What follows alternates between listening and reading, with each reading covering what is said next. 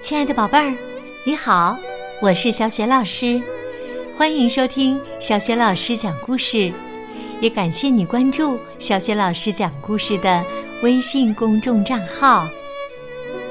下面呢，小雪老师给你讲的绘本故事名字叫《池塘里的小魔乖》，选自外语教学与研究出版社出版的《大奖章》绘本系列。这个绘本故事书的文字是来自英国的珍妮·威利斯，绘图格温·米尔沃德，译者杨学义。好啦，接下来小雪老师就给你讲这个故事啦。池塘里的小魔乖。很久以前呐。我和克里斯干了件糟糕的事儿。那时我们还很小，我们说好了要去安妮家玩的，但我们没去。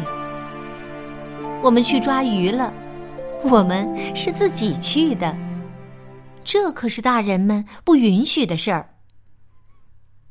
克里斯说，在风铃草树林中有一个神奇的池塘。那地方只能在春天去。天刚下了雨，雨水在树林的低洼处汇成了一个大水塘，里面住进了好些水生动物。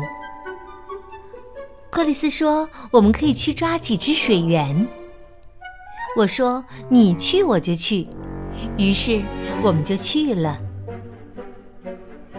我们找到了那个池塘，池塘边的泥地走起来咕叽咕叽的，风铃草在我们的靴子下吱呀吱呀的。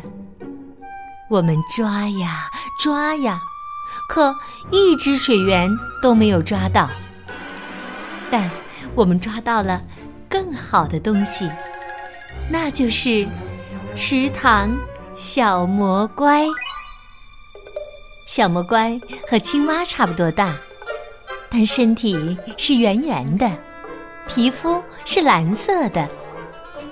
它的眼睛有点迷糊，尾巴长长的、尖尖的，还有它的耳朵像老鼠的一样。这个我记得很清楚。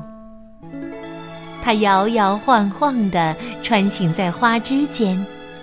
然后跳入水中，他在水中仰躺着，一会儿浮起来，一会儿沉下去，还吸着自己的脚趾头。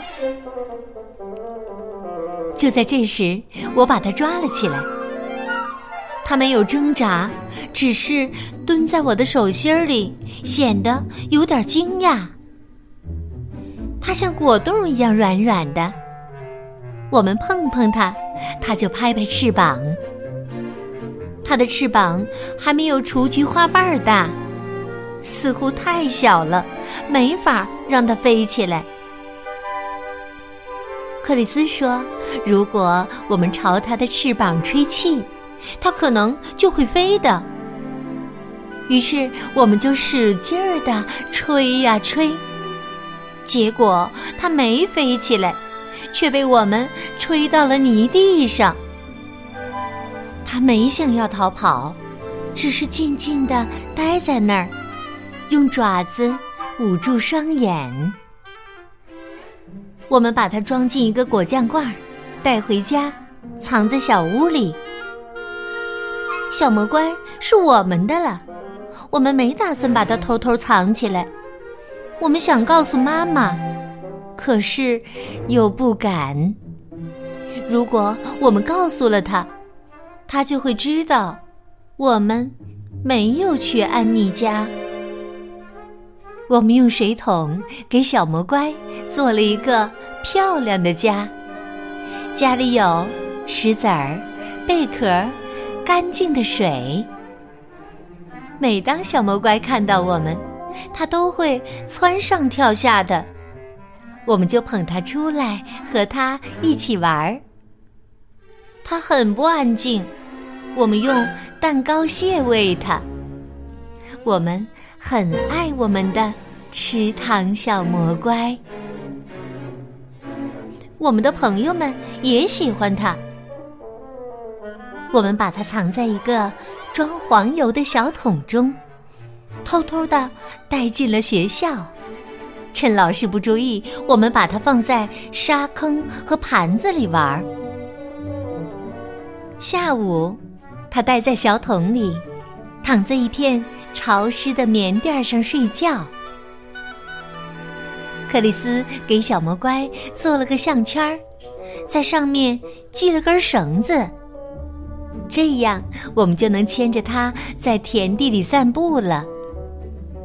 有一次，一只乌鸦差点吃了它，幸好我们及时赶走了乌鸦。我们极力照看好我们的小魔乖，我们真的努力了，但它还是生病了。它不再蹦蹦跳跳了，它的皮肤变得苍白，翅膀耷拉着。它也不吃我们喂它的糕点。我们用各种食物喂它，但它全都吐了。我们想找妈妈帮忙，但又不敢，因为我们那天没有去安妮家。小魔乖变瘦了，他不愿套着项圈散步了，还把自己藏在贝壳里。不管我们多喜欢他，他就是不出来。妈妈看见我们待在小屋里，克里斯不肯告诉妈妈我们为什么哭了。我们发过誓不告诉他的。可我不小心说漏了嘴。然而，妈妈并没有生气。当妈妈看见水桶里的东西时，他露出了笑容，眼里泛出泪光。他说：“他小时候见过池塘小魔怪，到后来就再也没见过。”我们哭着请求妈妈治好小魔怪，因为我们太喜欢它了。妈妈说：“我知道，但池塘小魔怪是野生动物，它不能待在这里。我们不能喂它吃糕点，或者用项圈套着它散步，也不能让它在小桶里睡觉。”妈妈提起水桶。我们跟着他走到了屋外。如果我们真的喜欢池塘小魔乖，那么我们就要做对他最好的事情，不管我们有多么难过，也要那样做。这才是真正爱他。所以，我们放走了小魔乖。小魔乖回到属于他自己的地方。他在树林里生活，他在池塘中玩耍，他在月光下潮湿的树叶上睡觉。后来，我们再也没见过小魔乖。我想，他已经长大了，而且还有了自己的孩子。去年春天，我的女儿发现了那个神奇的池塘。猜猜，他看到了什么？几百个池塘小魔怪在风铃草中晃晃悠悠的穿行。它们捕食苍蝇，在水中仰身漂浮，吸着脚趾头。这都是我女儿告诉我的。我相信，这都是真的。